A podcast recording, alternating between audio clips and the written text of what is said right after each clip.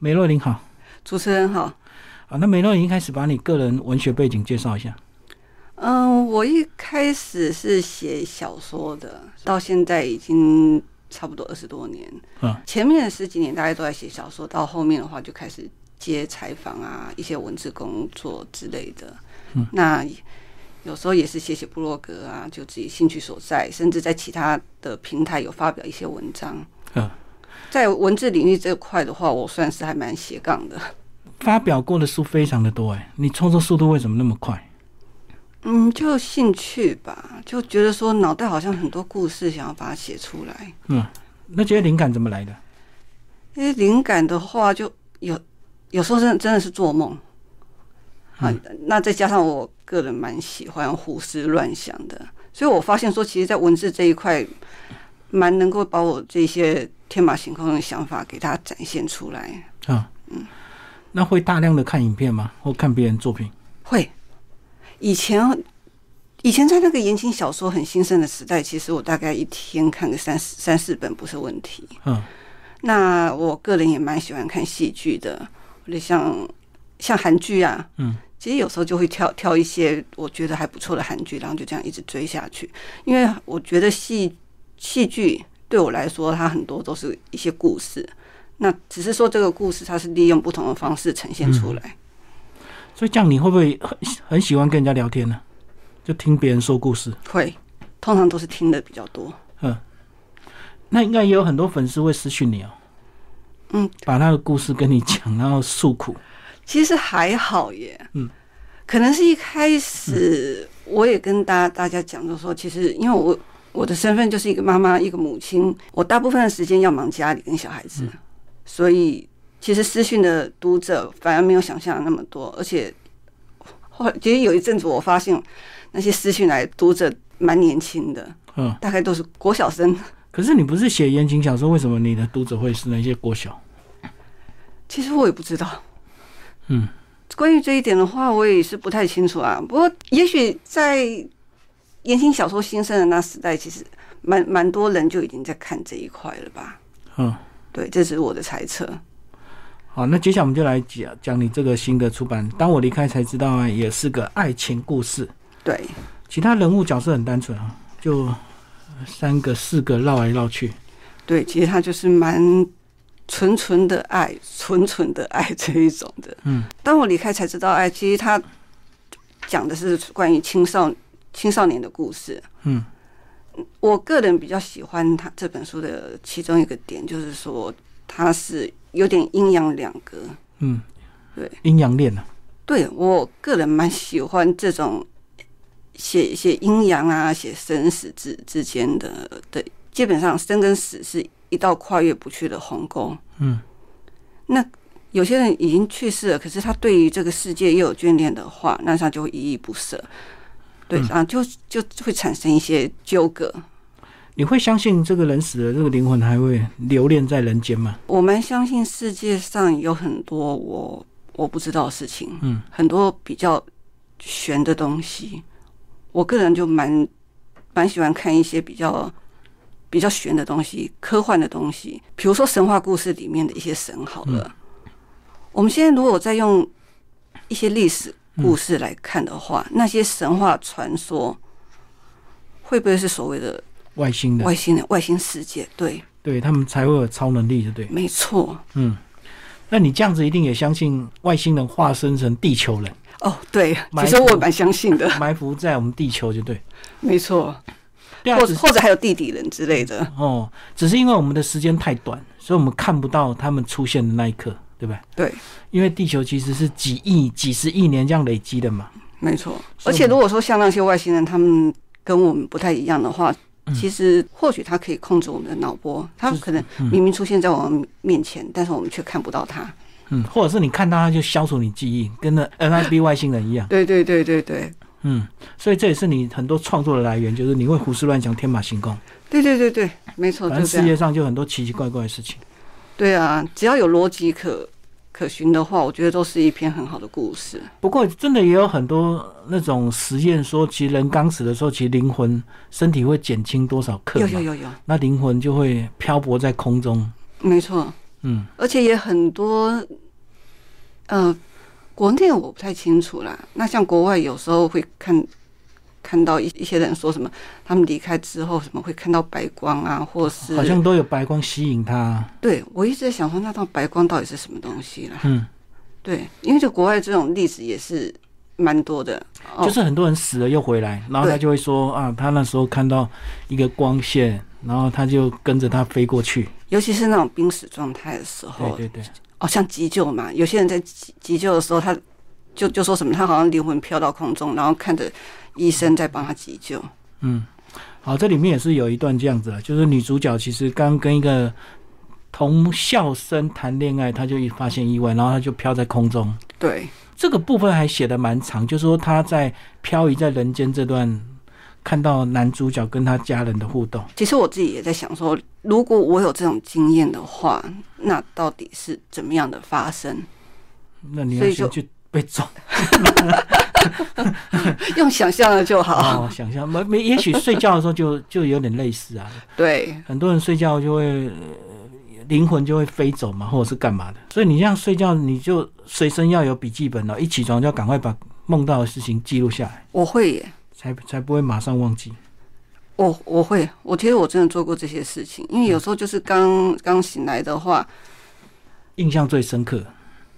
而且那些梦有时候是杂杂乱无章的。我相信醒来之后哈最记得的东西，其实就是一个比较好的故事，因为其实我们的梦是非常的杂。混乱。对，那醒来之后能够记得的，我觉得反而算是比较精华的东西，所以就会趁醒来的时候，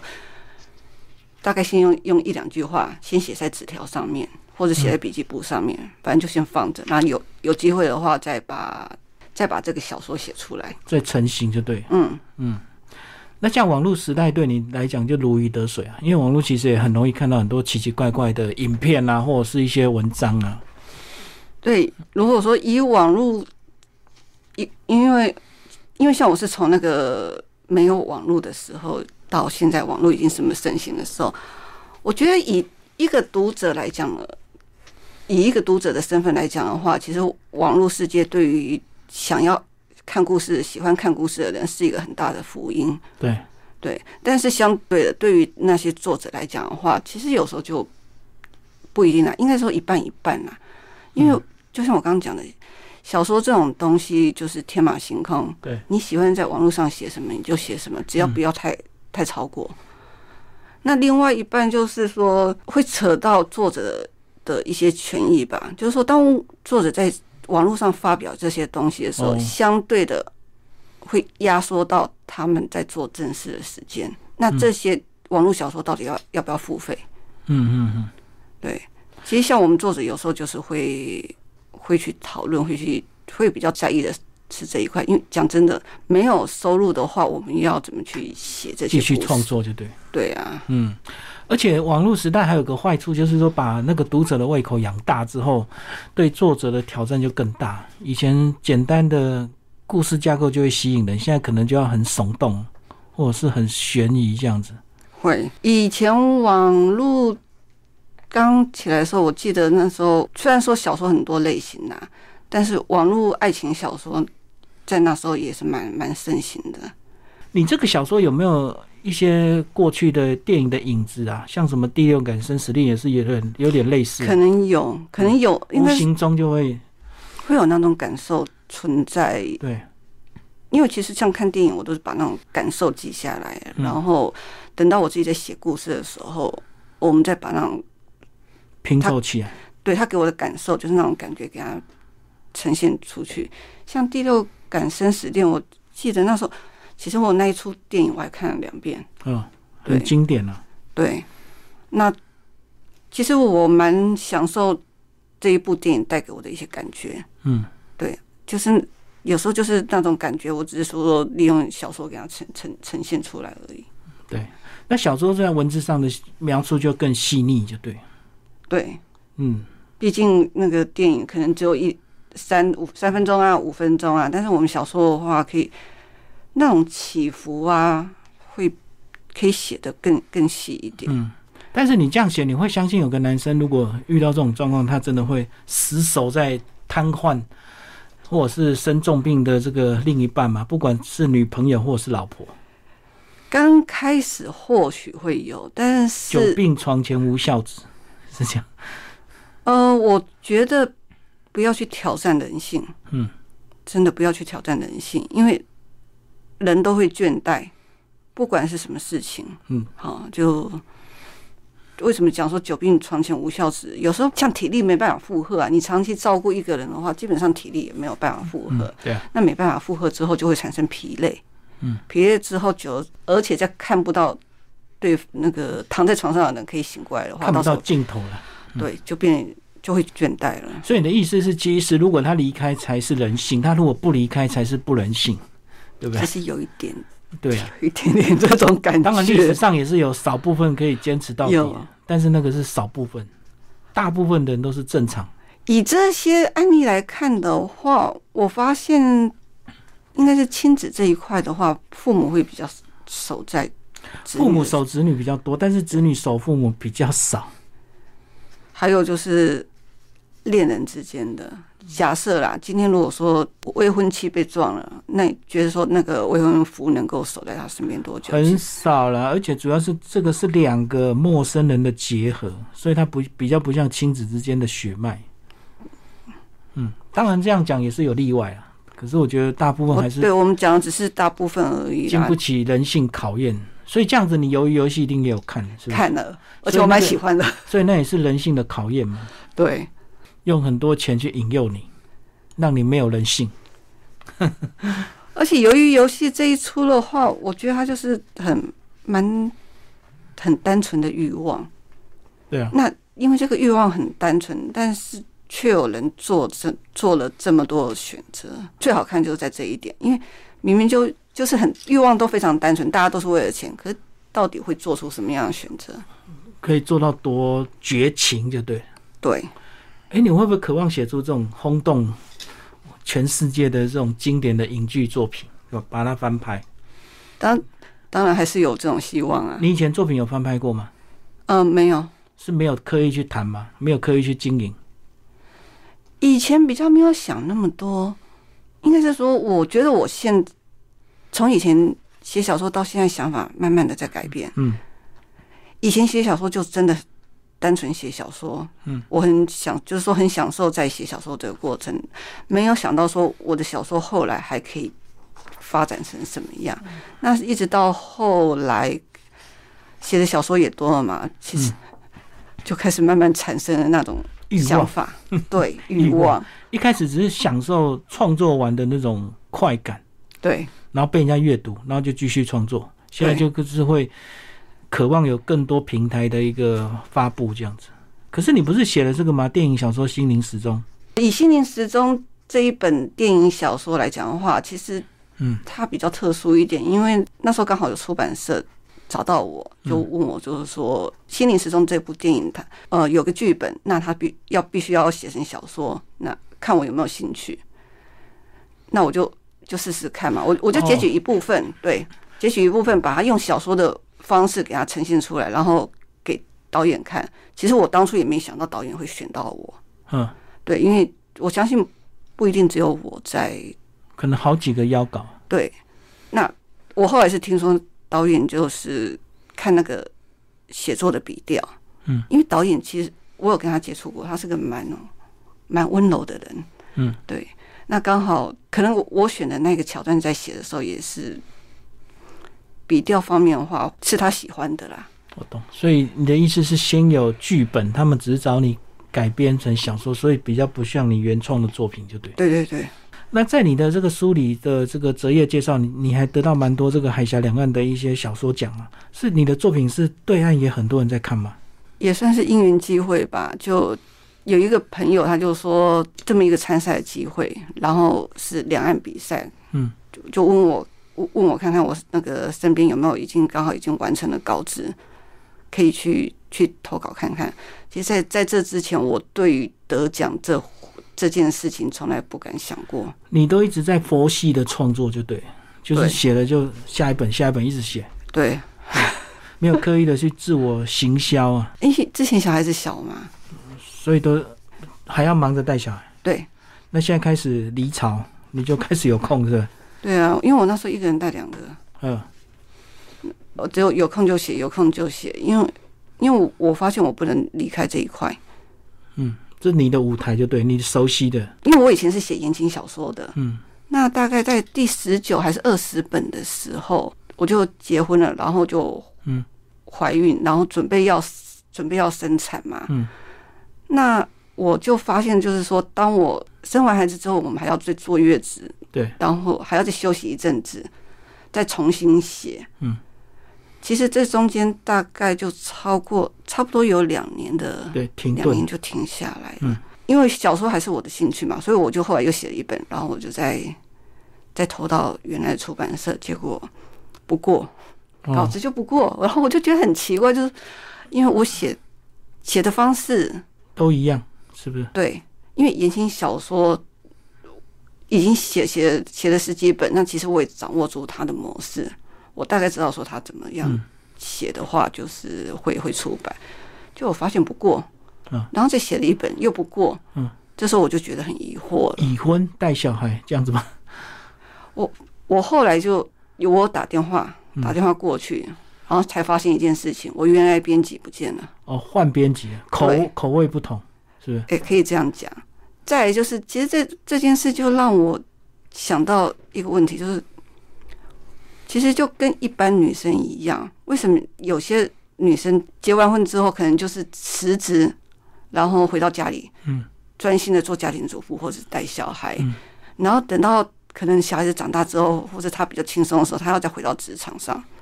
她很难回去。脱离感了，对啊，甚至也其实也不是不能回去，但是必须要花更大的心力，嗯，更大的时间，因为这个关系，所以就变成说，我后来是边带小孩子边写小说，嗯，对，就不敢再停了，因为我后来，呃，后来又有那个新的出版社有跟我合作，所以你刚刚讲的问题，可是纯粹只是换编辑啊，他不喜欢你的口味而已啊，其实我自己会去想，还是说真的有点生疏？啊，当然，其实我觉得这件事情比较呈现就是说，以一个作者来讲的话，他而且那时候言情小说太多了。嗯嗯，哦，作者可能几百个、上千个，说说都有可能呐、啊嗯因为那时候言情小说一个月光是言情小说的出版量，可能就几十本跑不掉，作者非常多。那我像我们这种，如果说在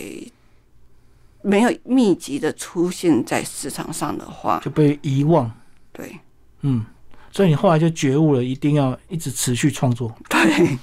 才不会像这样脱离两年再回来就人很累事人事全非，就对。但是你一定还是会有很多技巧上的累积跟经验啊，就是会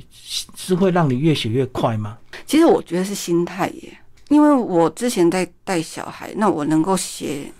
小说的时间，很有限啊，对就趁他睡着的那个空档，对不对？对。每天或者是每天下午打瞌睡，你可以有一点时 间。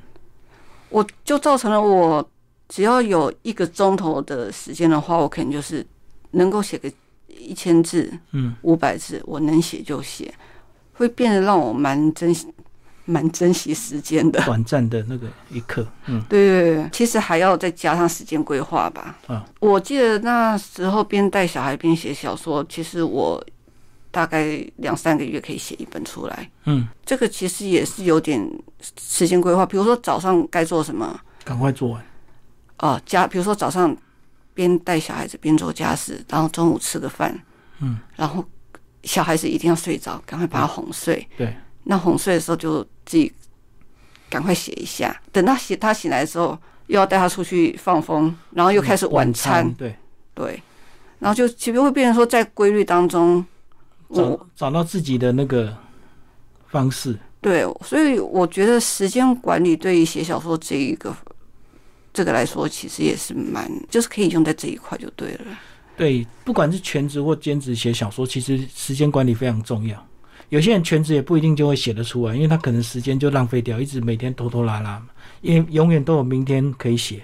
对啊，如果说再加上没有没有截稿期在后面追着跑的话，那有有些人就想说啊，我先休息一下，我先休息一下。对，因为很多人是写好再拿整本去找出版社，所以他就没有截稿压力嘛。对嗯，那、有些人是先签约，当然就他就一定要压迫自己时间管理。那其实我那时候的目的就是，比如说啦，我就设定说我一年一定要出个一本或是两本，或是甚至三本这样子，嗯是以出版为主，而不是不光是以写完稿子为主。一定要出，市场才会被关注嘛。对啊，那你为什么用梅洛林这个笔名？其实一开始是用若琳啊，嗯那那个是刚好在我踏进网络爱情小说这一块的时候，其实是出版社老板娘，她就跟我讲说说，哎，哪些笔画可能会大卖，啊，他帮你算过，她先算好笔画，呃算名啊，嗯、对，然后我这样算算算，啊，就刚好若琳这两个字还符合她需需需要要的的笔画，不过那一阵子好像卖的还不错的样子，因为他后其实因为他后来有一直在邀稿之类的。嗯，那为什么其那个梅是我自己后来冠上去的？因为有有一点要梅洛林有点要跟洛林做一点点区隔，但是还是想让以前的读者可以找到我。嗯嗯，对，所以再加个梅就对。以前的人知道，但是你又想走一些新风格，对，其实像我后来，尤其像这这几年，应该说前三年先到前五年所出的书，可能都跟洛洛林那个时代不太一样。我我我在用洛林的时候，这是比较通俗小说这样子的。嗯，对啊，等到到梅洛林的之后，就开始写一些比较不一样的恐怖小说，恐怖小说，其实还算是在洛林那时候哦的，是啊。所以后来梅洛林都写什么？因为其实梅洛林这这三个字后来变成在接案了。哦， 对，但是如果说要写小说的话，就写一些比比较想自己想写的东西的。嗯，因为以前写言情小说的时候，其实言情小说有公式的，嗯，你再怎么写，你就是不要不能跨越那公式。我曾经把那个记得有一本书叫做那时候在明日出版社《画魂师》，嗯，好，那现现在出电子书的话，其实还可以找得到，叫名画，嗯名就是那个民间冥界的冥，这本书也很好笑，就其实它一开始是爱情小说，嗯，但是因为我太想写写一些鬼故事， 我就把这种爱情小说添加了很多关于鬼怪的桥段进去，然后给给出版社嘛，那时候还在言言情言情界，嗯，后来那那个编辑就跟我讲说。哎，你要不要改一下？因为里面太多鬼怪了。然后我就不想改啊，因为那一本书对我来讲卖点，就是鬼我怪，我就是想要写鬼怪的部分，你让我删掉的话，那就不是我自己要的。所以那一本书其实压了有一阵子，有几年了。后呃，我中间还有在写其他的，嗯后来后来我我发现有那个出恐怖恐怖小说的出版社，我就专门出恐怖小说。对，我就试着投投稿过去。那时候换编辑这么讲，他就说：“哎、你这本故事我们我们要了，但是因为它里面太多爱情了，你可不可以帮我把它删掉 然后就两边的属性很区隔很清楚？”对我当然就好啊，嗯，因为其实那一那一本书，其实我比较想呈现的，真的就是恐怖灵异这一块。是你第一次写恐怖吗？对等于是你第一次转型，就对。对名画，对，嗯哼，啊，后来回想怎么样？就你本来的喜欢你言情小说的读者习习惯吗？那一本好像卖的还不错，我后面也收到一些版税，然后因为你有时候透过这版税，我们就可以回回回推大回大推概销售量，对对对，嗯，我觉得读者他们要的是好看的故事，对，对，重点还是以故事为主。好看最重要，至于它是什么定位不重要，对不对？对，好，来帮我们介绍书风。听说你第一次看到实体书，对，这是我第一次看到实体书。讲一下，设计吧，你觉得怎么样？其实它有点出乎我的想象，更好，对，还蛮有质感的。嗯，我在我的个人动态有有换有贴上书风，对，就没想到回响还蛮大的，我自己都蛮讶异的。我本来是想说静静的把它把我的脸书换一下这个封面而已，结果没想到就很多人都看到了。而且书名很直接啊，对，很多人都是离开或错过或分开才知道爱啊，嗯哼哼哼，在的时候都不珍惜。是啊，可是你写了这么多言情小说，你结婚生小孩，你当初不会渴望谈很多恋爱？就不会把那种情节想象在现实生活上。不会耶。嗯，其实我脑袋想，虽然想了很多那种关于爱情的东西，但是其实我觉得我还蛮蛮实际的。哦，比如说，我可以很去爱一个人，但是爱情不能当饭吃啊。要靠自己。对，算是在想象跟现实之间，其实我算是蛮蛮蛮分开的。我还蛮享受在想象那一块，嗯，但是碰到现实面的时候，对不起，那就我我们就是要要选择一下了。很多人都渴望遇到什么霸道总裁啊，对不对？有钱的霸道总裁，然后给你壁 咚，然后就从此就过着幸福快乐的有钱生活。想象就埋在心中就好。嗯，如果有的话，那是加分；那没有的话，也不用去伤心，其实有没有你要先照镜子，这是真的。 对，而且如果要碰到总裁的话，自己也要成为配得上总裁的人。对呀、你要先看看你值不值得配得上人家，或者是你的样子。所以很多人都会跑健 身房，对不对？至少要先把身材练一练嘛，长相要修一修嘛。对啊，因为如果说真的真的要当一个总裁女女人，其其实就跟你要当黑道大哥的女女人一样，没那么好当。嗯，你如果真的喜欢这个男人的话，你一定是希望他好，那嗯一定就是说会希望自己可以帮助他。对，对，那是不是比如说，是如果只是一个平凡的女人跟一个总裁在谈恋爱的话，那我举例啊，如果是我的话，我希望他更好的话，那我就会去去进修一下，比如说我去练习一下英文，练商学院，对，那这样的话练是不是 MBA 说可以对去嗯，两个人在一起，必须要是加分的效果？而不是躲在他的豪宅帮他花钱，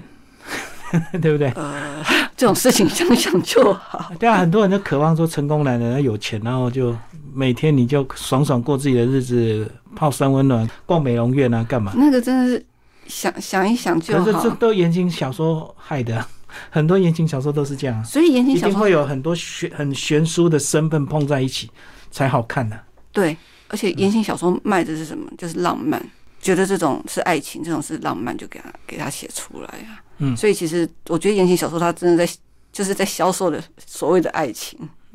所以这也是你后来想要转型，就对，写太多浪漫就觉得有点烦，对，换点那种鬼怪神奇幻小说。而且我甚至还有写那个童书，嗯青少年的小说之类的。对，我记得有一阵子我是早上在写童话，呃，青少年的文的小说，早上在写青少年小说，然后晚上在写鬼故事。嗯，对，那一阵子我都觉得我好像快要疯了。呃，错乱就对，对，后来我就决定算了，我还是恢复那种写完一本再写，再跳脱这个这个这个情境，再换下一本的下一本的状况。哦哦，你当时是两本同时写就对，对所以白天写一本，晚上写另外一种，对都会有点错乱。对对对，那这样你写同性质就好了， 同性质都是写鬼故事就好。可是就是写了大概七本八本之间，有时候又会腻掉。嗯嗯嗯，我、就要换又要换口味。对，好，最后请那个梅洛琳帮我们再推荐一下这本书。嗯，我现在出的是《当我离开才知道爱》这一本，是关于一场跨越阴阳，就是生生死恋的。然后，其实它也可以被归类为那种比较纯纯的爱。嗯，对。那因为在年轻的的时候，你看像十几岁，就是男女主角就遇到这种事情，其实，在他们心里，嗯，一定会有一些转折在。其实这本不只是讲所谓的爱情，其实我在里面甚至写到亲情这一块，因为那女主角她之所以会会出车祸，其实就是跟她父亲吵架。跟她父亲吵架之后呢，她就出去被车撞。那但是她的意识、她的灵魂还是存在的。那就算她愧疚，她想要跟她父亲说道歉，她父亲是听不到的。其而且他女儿的这个冲动，我觉得对于一个做父亲的来讲，其实他会很愧疚。我当初如果不要跟他吵架，我当初让他一点是不是就不会发生这种事情？就然后大家就抱着一个遗憾，